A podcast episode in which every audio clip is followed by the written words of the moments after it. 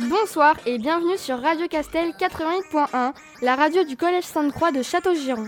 Nous sommes des élèves de 5e Azur et vous allez pouvoir écouter ce soir notre émission sur l'environnement. Nous avons réalisé cette émission dans le cadre de notre épi radio français.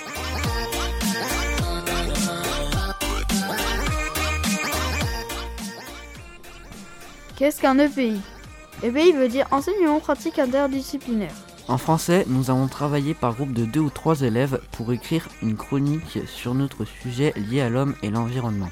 En radio, nous avons découvert le fonctionnement du studio et y avons enregistré nos chroniques. C'est donc parti pour notre émission. Nous vous souhaitons une bonne écoute.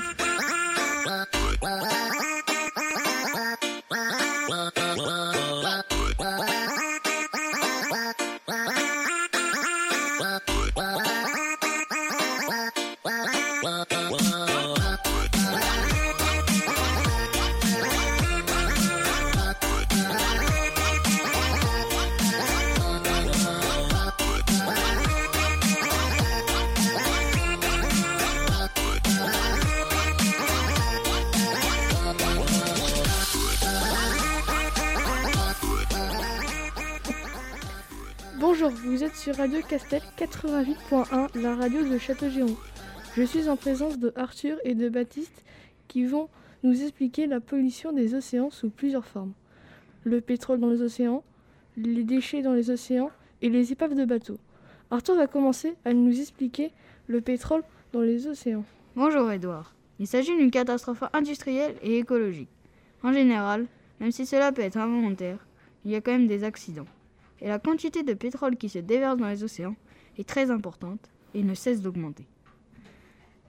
Et, et quelles sont, sont- et quelles sont les conséquences?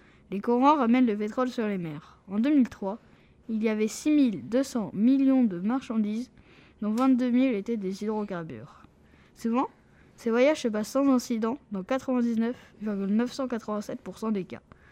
Dans les années 70, il y avait environ 3,8 millions de tonnes de pétrole dans les océans et les mers du monde.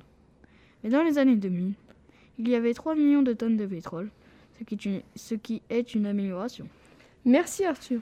Maintenant, nous allons en parler des déchets dans les océans avec Baptiste. Bonjour Edouard. Effectivement, la pollution dans les océans est un problème croissant. Et nous allons voir la pollution des océans sous trois formes. La première forme est le déchargement des produits chimiques dans les océans. Il y a de nombreuses unités de fabrication qui déversent des produits chimiques dans les plans d'eau. La deuxième forme est la pollution plastique. Notre vie quotidienne ne peut pas se faire sans l'application du plastique. La plupart de ces plastiques à usage unique, lorsqu'ils sont jetés, se retrouvent dans les mers et les océans.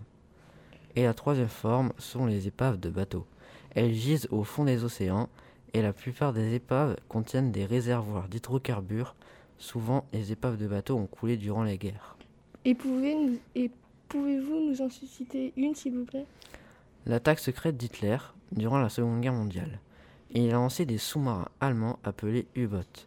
Ils ont coulé des milliers de bateaux au large des côtes atlantiques des États-Unis. Mais certains chercheurs luttent contre les hydrocarbures. En conclusion, tout cela engendre une pollution des océans et même la disparition de certaines espèces animales. Vous êtes toujours sur Radio Castel 88.1, la radio de Château-Giron. Je remercie Arthur et Baptiste de nous avoir présenté les problèmes de la pollution dans les océans. J'espère que cette émission changera peut-être vos mauvaises habitudes, car cela pourrait peut-être sauver nos océans. Au revoir et à bientôt. Sur ce, je vous laisse avec une pause musicale.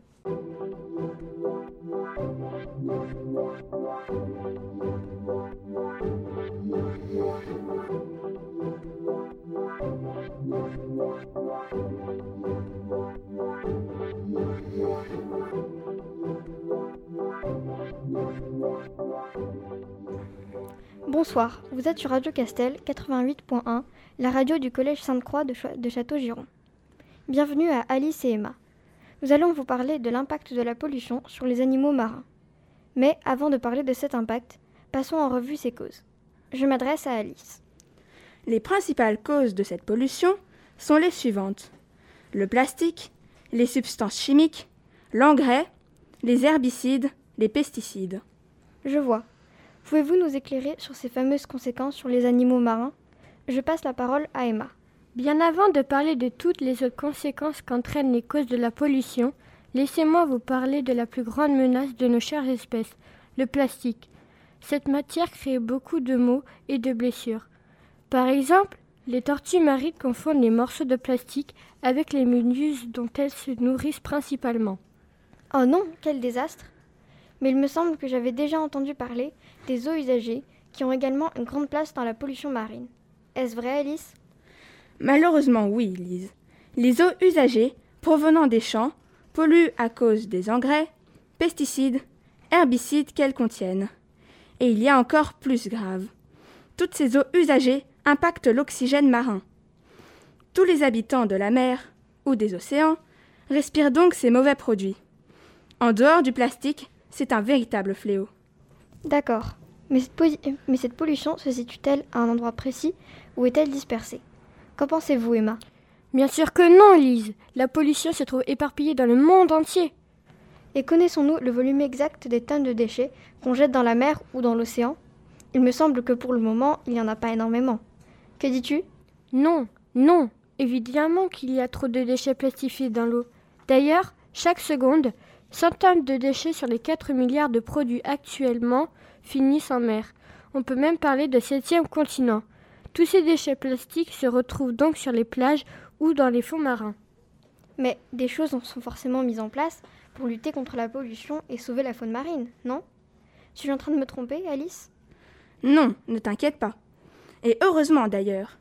Des campagnes ciblées, telles que des associations, sont créées. Mais si vous voulez agir à notre échelle, vous pouvez toujours recycler davantage vos déchets, éviter les produits à usage unique, participer au nettoyage des eaux et créer plus de matériel recyclable. Très bien, merci beaucoup Alice et Emma. Merci à vous, chers auditeurs, et à moi aussi évidemment. Vous êtes toujours sur Radio Castel 88.1 et maintenant une petite pause musicale.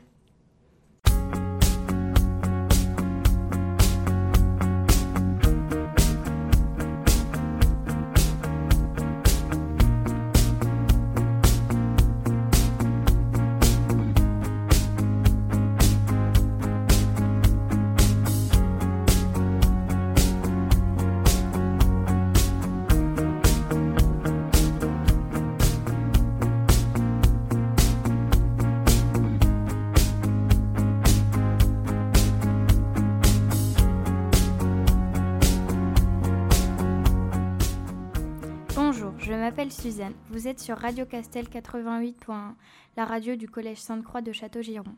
Bienvenue à Rose et Emma. Aujourd'hui, nous allons parler de la surconsommation de plastique. Je laisse la parole à Rose qui va vous expliquer ce que c'est. Bonjour à tous. La surconsommation de plastique pose un véritable problème pour l'environnement comme pour notre santé. Chaque jour, 25 millions de bouteilles en plastique sont rejetées à la poubelle rien qu'en France. Seuls 49% des bouteilles plastiques sont recyclées et le reste est incinéré ou abandonné. Le saviez-vous Avec 12 canettes de soda, on peut fabriquer un oreiller, et avec 27 bouteilles en plastique, on peut faire un pull. Emma, pouvez-vous nous donner plus d'informations sur le plastique? Bonjour à tous, c'est Emma. Pour vous donner un ordre d'idée, voici quelques chiffres concernant le plastique. Il y a 10 tonnes de plastique produits par seconde. 8% de la consommation mondiale de pétrole sert à fabriquer du plastique. La consommation de plastique augmente de 9% par an. Chaque année, dans le monde, 8 millions de tonnes de plastique se retrouvent dans les océans. Ce problème devient incontrôlable. Comment faire pour éviter cette situation? Il n'est pas toujours facile d'éviter le plastique, mais c'est quand même possible de le réduire. 40% du plastique sert à produire des emballages, il faut donc éviter d'acheter des produits suremballés. On peut aussi acheter une gourde pour remplacer les bouteilles et les gobelets, acheter du gel douche solide, recycler ses déchets, éviter les sacs en plastique, etc. Quel pays consomme le plus de plastique? La France est un des principaux consommateurs de plastique en Europe. D'après le rapport, elle utilise 4,8 millions de tonnes par an, soit 70 kg par habitant. Quelles sont les associations qui peuvent nous, nous aider à recycler le plastique? Il y a beaucoup d'associations qui peuvent nous venir en aide, comme Plastic Pickup, la tricyclerie et d'autres encore. Avec l'aide de notre professeur de français, Madame Montréal, nous avons eu l'idée de récolter des bouchons de bouteilles plastiques pour les, pour les donner à l'association Bouchons d'amour qui va les recycler pour financer du maternel pour handicapés, fauteuils roulants, etc. Vous pourrez venir déposer vos bouchons en salle 32. C'est la fin de notre chronique sur la surconsommation de plastique. On espère que ça vous a plu et que ça vous encouragera à recycler. Il n'est pas trop tard pour agir, on compte sur vous. C'était Emma, Rose et Suzanne sur Radio Castel. On vous laisse avec une petite pause musicale.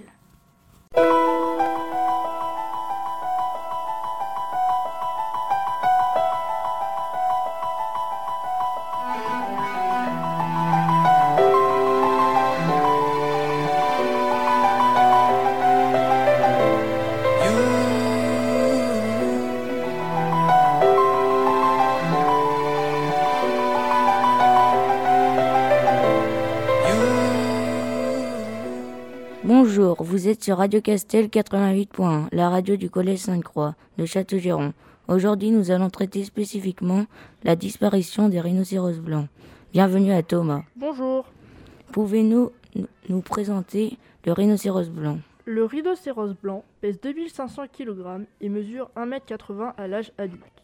Il peut vivre jusqu'à 50 ans et il se nourrit exclusivement de végétaux. Il est souvent originaire des forêts tropicales et des marécages. Mais pourquoi sont-ils en voie de disparition? Toutes les espèces de rhinocéros sont presque éteintes. Il en reste 80 spécimens dans le monde. Ils sont en voie de disparition à cause du braconnage et de la destruction de leur habitat. Mais heureusement, des rhinocéros sont placés dans des parcs loin des braconneurs. Merci pour ces explications sur les rhinocéros blancs. Maintenant, vous allez nous présenter les abeilles. Depuis quelques années, la population d'abeilles est en très forte diminution. Le phénomène du syndrome d'effondrement de colonies d'abeilles est inquiétant car les ruches se vident sans qu'on ne sache pourquoi. Les abeilles sont importantes car elles sont des pollinisatrices. 75% de la production alimentaire mondiale dépend des abeilles et autres insectes pollinisateurs. Mais pourquoi disparaissent-elles? Elles disparaissent à cause des pesticides et des frelons. Depuis quelques années, le sort des abeilles est devenu inquiétant. Leur taux de surmortalité atteint 30 à 35%. Mais il y a du positif, comme des ruches qui sont installées dans les communes. Je vous remercie pour votre participation à cette émission sur la disparition des rhinocéros blancs et les abeilles. Vous êtes toujours sur Radio Castel 88.1 et maintenant une petite pause musicale.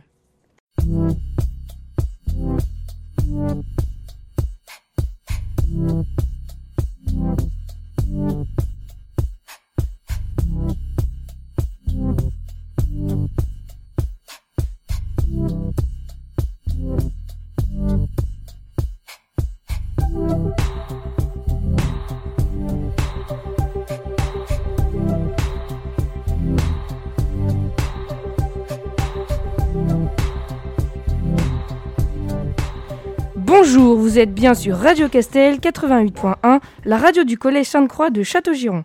Je me présente Mister Sacha, accompagné de mon acolyte Jules. Je vais vous présenter la surproduction du maïs et ses impacts aux États-Unis. De quelle façon les États-Unis produisent-ils le maïs en 2013-2014 Je laisse la parole à Jules. Les États-Unis produisent à eux seuls 40% du maïs mondial. En 2013-2014, les États-Unis annoncent une récolte de 359 millions de tonnes de maïs. Les Américains sont eux-mêmes de très gros consommateurs de maïs, puisque 80% de leur production est absorbée par le marché intérieur. La production de maïs augmente sous l'effet des surfaces et des rendements. La production du maïs nécessite énormément d'eau, et c'est un problème, car en faisant cela, les producteurs gaspillent énormément d'eau et vident les nappes phréatiques, ce qui donne lieu à d'énormes périodes de sécheresse en Californie et dans d'autres États. De quelle façon maintenant les États-Unis produisent-ils le maïs en 2019-2020 De 2019 à 2020, la production de maïs a baissé de 2,5 millions de tonnes à 300 à 350,5 millions de tonnes. Suite aux mauvaises conditions météorologiques aux États-Unis, le niveau de production de maïs sont bien en dessous des estimations, ce qui impacte aussi les coûts, aussi les coûts d'autres matières premières, céréales. Cela impacte fortement l'alimentation du bétail et le prix des produits animaux. Une production de blé en augmentation, le FAO estime que les stocks mondiaux de céréales pourraient baisser de près de 3% lors de la prochaine saison, atteignant les 830 millions de tonnes, le plus bas niveau depuis 4 ans. Plus, plus de 270 millions de consommateurs potentiels disposent d'un pouvoir d'achat élevé. Au total, les États-Unis disposent de, en 2016 d'une surface agricole de plus de 95 millions d'hectares. Quelles solutions pouvons-nous faire pour contrer ces impacts? Pour contrer, ces, pour contrer ces conséquences, la première chose que vous pouvez faire, c'est d'éviter de surconsommer le maïs et changer la technique d'irrigation pour arroser les champs de maïs. C'était Sacha et Jules sur Radio Castel 80.1. Merci de nous avoir écoutés et on vous laisse avec une petite pause musicale.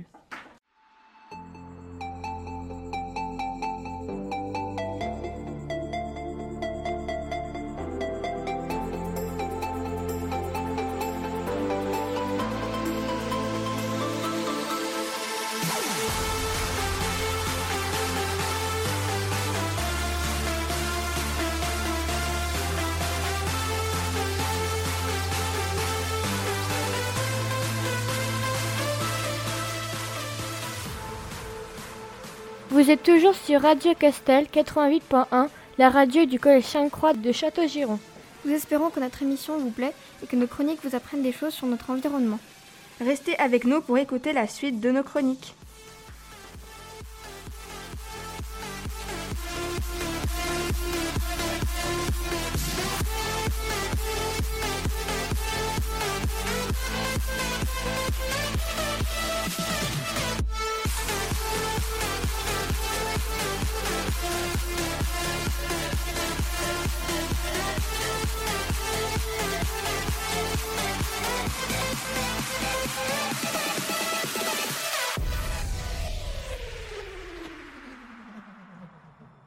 Bonsoir, vous êtes sur Radio Castel 88.1, la radio du Collège Sainte-Croix de Château-Giron. Je suis Emma et je souhaite la bienvenue à Julie et Elodie. Aujourd'hui, nous allons vous parler de la déforestation, une catastrophe aussi bien pour l'homme que pour les autres espèces. Il faut savoir que la déforestation existe depuis le néolithique, mais elle s'est beaucoup dégradée depuis. C'est quoi la déforestation? Je m'adresse à Julie. Bonsoir, il s'agit de la perte de surface terrestre au profit d'autres utilisations des terres. Il faut savoir qu'en 2019, la forêt amazonienne a perdu 11 088 km de forêt et 100 millions d'hectares disparus en deux décennies dans le monde. Quelles sont les causes et les dangers de la déforestation? Les causes de la déforestation sont notamment l'urbanisation, construction de bâtiments, routes et l'agriculture. On estime que 27 000 espèces animales comme végétales disparaissent chaque année. Si les forêts disparaissent, ces zones déboisées peuvent devenir des déserts. Cela s'appelle la désertification. Quelles en sont les conséquences? Je passe la parole à Elodie. Bonsoir, prenons l'exemple de la forêt amazonienne. Cette forêt est surnommée le poumon de la Terre. Elle héberge 80% de la biodiversité terrestre, notamment les animaux.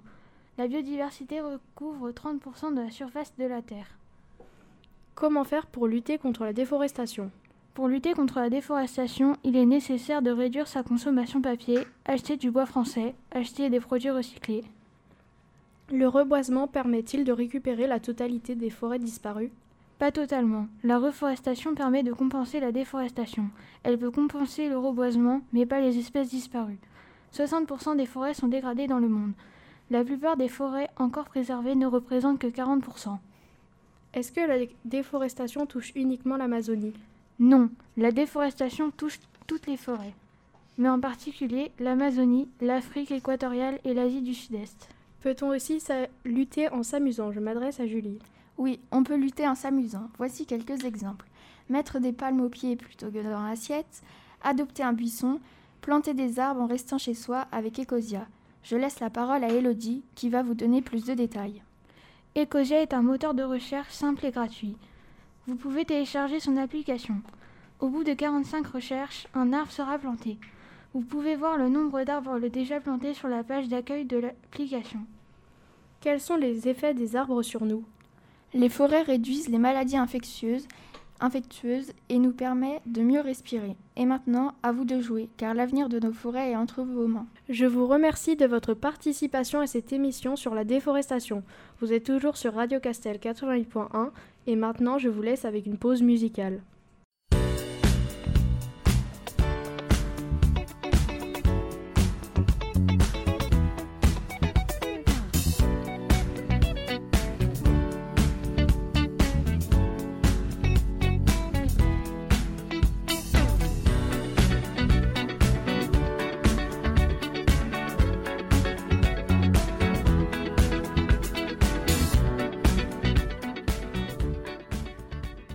Vous êtes sur Radio Castel 88.1, la radio du Collège Sainte-Croix de Château-Giron.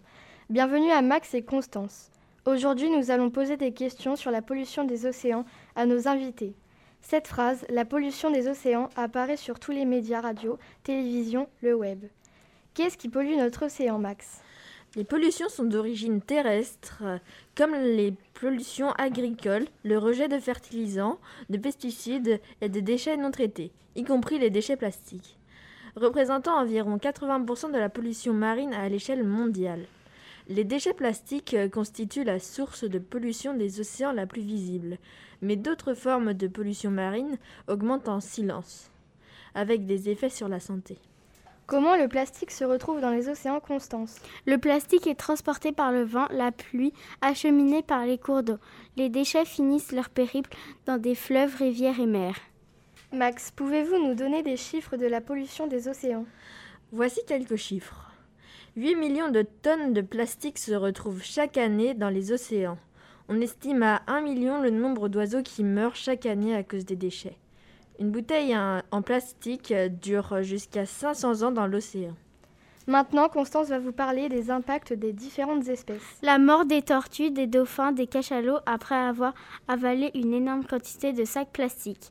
Les animaux restent bloqués dans des anneaux en plastique, des pailles dans le nez ou même dans les yeux. Max, citez-nous des substances toxiques. Les substances qui polluent nos océans sont nombreuses. En voici. Des métaux lourds comme le mercure, du pétrole, du plastique, des détritus et des composés organiques. Bien sûr, euh, ne parle pas du pétrole, qui est une catastrophe euh, planétaire. Toutes ces substances ont un effet dévastateur euh, sur la faune océanique. Maintenant, Constance et Max vont vous parler des déchets plastiques. C'est seulement 9% de ces millions de tonnes de déchets qui sont recyclés. Les déchets les plus retrouvés sont des mégots de cigarettes, les bouteilles plastiques, les sacs et beaucoup de paille. Les déchets sont 100% d'origine humaine. Les déchets affectent toute la faune sous-marine majoritairement. Il y a environ 49% de plastique à usage unique. Mais sachant qu'il y aura au moins 5 continents de déchets dans les océans, le plus grand est celui de, du Pacifique. Pour finir, Constance et Max vont vous parler d'une note positive. L'association Surfrider lutte contre la pollution pour la sauvegarde des océans. Les déchets aquatiques sont les principaux domaines sur lesquels l'association travaille, comme l'association Blue Ocean. sont des explorateurs en océanographie et biologie marine. Les hommes font des gestes, ils recyclent leurs déchets, ils essayent de limiter les achats de plastique en achetant les produits en vrac ou en achetant des produits recyclés. Merci. Grâce à vous, la pollution diminuera de plus en plus euh, si nous continuons nos efforts au quotidien. Je vous remercie pour votre participation à cette émission sur la pollution des océans. Vous êtes toujours sur Radio Castel 88.1 et maintenant une petite pause musicale.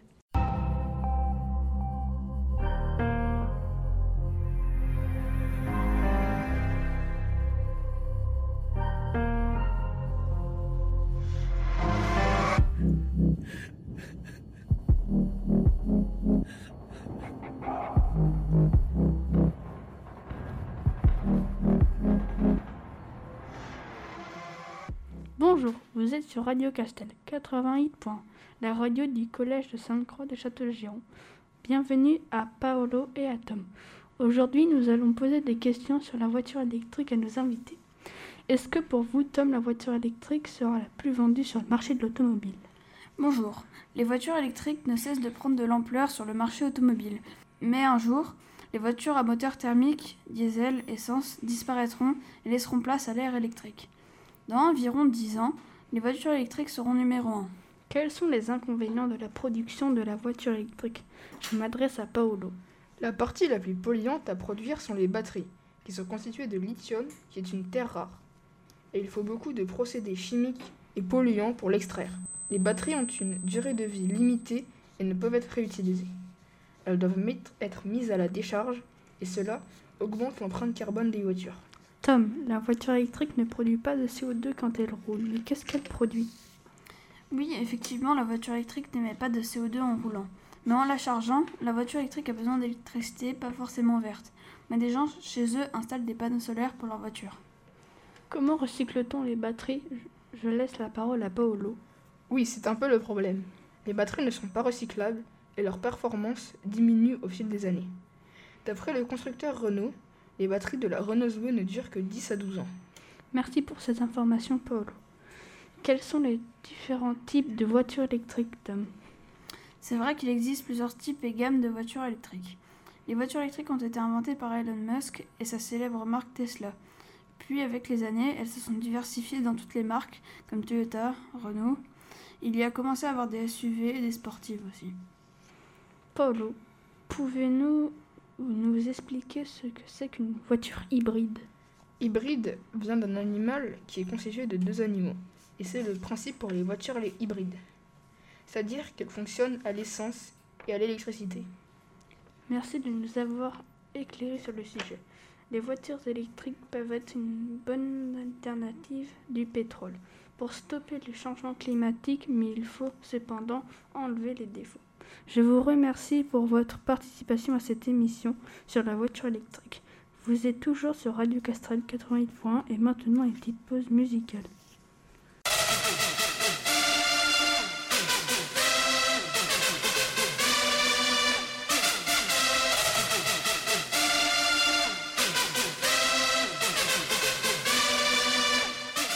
Bonjour chers auditeurs, ici Adrien. Bienvenue sur Radio Castel 88.1, la radio du collège Sainte-Croix de Châteaugiron. Je suis accompagnée d'Emmanuel et Circé. Ce lundi, nous allons vous parler d'un sujet préoccupant pour la planète, le réchauffement climatique. Quelles sont les causes du réchauffement climatique? Bonjour, ici Circé. Le réchauffement climatique, aussi appelé le réchauffement planétaire, est un phénomène d'augmentation des températures moyennes océaniques et atmosphériques, en grande partie causé par l'activité humaine. En effet, l'utilisation des énergies fossiles comme le gaz, le pétrole et le charbon augmente l'effet de serre et donc réchauffe l'atmosphère terrestre. Ceci est aggravé par la déforestation, l'augmentation de l'élevage, les engrais qui contiennent de l'azote et la forte émission de CO2 liée à l'activité humaine et notamment les transports. Quelles sont les, conséquences du réchauffement climatique pour notre planète? Je m'adresse à Emmanuel. Le réchauffement climatique provoque de plus en plus de sécheresse dans les pays et la fonte des glaciers et des calottes polaires avec pour conséquence la hausse du niveau des océans et l'érosion des zones côtières.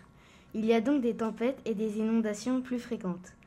Et dans quelques temps, à cause des zones côtières et des îles submergées, le réchauffement met également en péril certaines espèces animales et végétales en détruisant des habitats, comme la banquise pour les ours polaires par exemple, ou en perturbant les migrations des oiseaux, et en freinant le développement des plantes ou des insectes, ainsi, de nombreuses espèces sont mises en danger, et cela aura un impact sur la chaîne alimentaire. Au final, c'est l'espèce humaine qui s'en trouve perturbée. Quelle est l'organisation créée? Pour lutter contre le réchauffement climatique de la planète Depuis 2015, des pays membres des Nations Unies sont parvenus à un accord pour lutter contre le réchauffement climatique. C'est l'accord de Paris qui vise à limiter le réchauffement de la planète à un niveau inférieur à 2 degrés. Quelles sont les solutions pour freiner le réchauffement climatique? Il faut diminuer les consommations d'énergie, éteindre les lumières, prendre des douches au lieu des bains, limiter les transports polluants, trier nos déchets, réduire l'élevage, consommer moins de viande, privilégier l'achat des produits locaux et limiter le gaspillage. Je vous remercie de nous avoir suivis. et j'espère que cela vous a plu. Vous êtes toujours sur Radio Castel 88.1 et maintenant une petite pause musicale.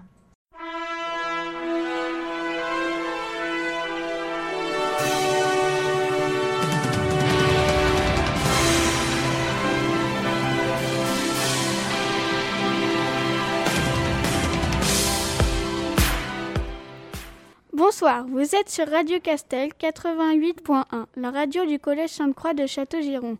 Je suis Célia, bienvenue à Anaé qui va répondre à nos questions sur la disparition des ours blancs et des pandas.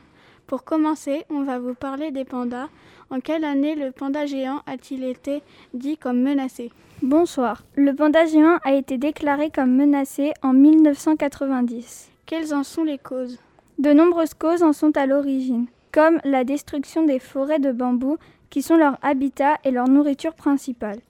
Il y a aussi la transformation de son habitat par les humains et le réchauffement climatique. Combien de fois par an une femelle panda géant est-elle en chaleur? Lesquels mois? La femelle panda géant peut être en chaleur une fois par an entre février et mai pendant un à trois jours. Donc, la reproduction est difficile. Cependant, la reproduction en captivité peut être plus lente qu'en milieu naturel. En 2015, combien de pandas géants estime-t-on dans le monde? En 2015, on estime qu'il reste 1864 pandas géants dans la nature et 600 pandas géants en captivité, dont 162 loués. Maintenant, nous allons vous parler des pandas roux. À quoi est due leur disparition? Les pandas roux ou petits pandas sont devenus les stars des parcs animaliers. Comme les pandas géants, les pandas roux sont menacés de la déforestation des forêts de bambou à cause du réchauffement climatique et de l'humain. Ce petit panda a perdu près de 50% de sa population ces 20 dernières années. Où vivent-ils? Ce petit panda vit, vit toute l'année en altitude car il aime la fraîcheur. De l'automne au printemps, le, le panda roux vit à 1500 mètres d'altitude et l'été, ce panda peut monter jusqu'à 4800 mètres d'altitude. Vous êtes toujours sur Radio Castel 88.1, la radio du Collège Sainte-Croix de Château-Giron. Restez avec nous car l'émission continue. Maintenant, nous allons conclure avec les ours polaires. À quoi est due leur disparition? L'ours polaire est une espèce prioritaire. Ils vivent sur la banquise. Leurs pattes sont légèrement palmées. Ces ours ont un odorat très fin. Ils sont en voie de disparition à cause du réchauffement climatique et de la pollution de l'homme. Cela entraîne la fonte de la banquise, mais également la diminution de sa nourriture. Combien diminue la banquise par décennie? La surface de la banquise diminue de 13,4% par décennie. Que peut-on faire pour éviter leur disparition? Afin de protéger ces animaux, il y a des réserves naturelles qui ont été créées. Merci. Anaï, vous êtes toujours sur Radio Castel 88.1, la radio du Collège Sainte-Croix de Château-Giron. Je vous donne rendez-vous lundi prochain pour une nouvelle émission à partir de 17h. Et maintenant, on vous laisse avec une pause musicale.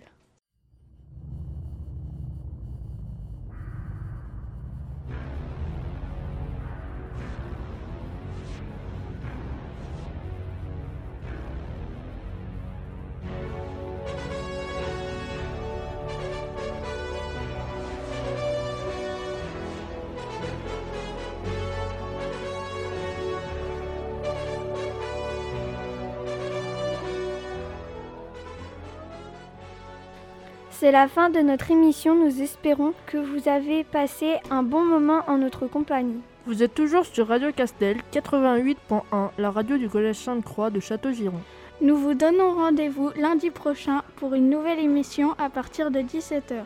Merci de nous avoir écoutés et bonne soirée.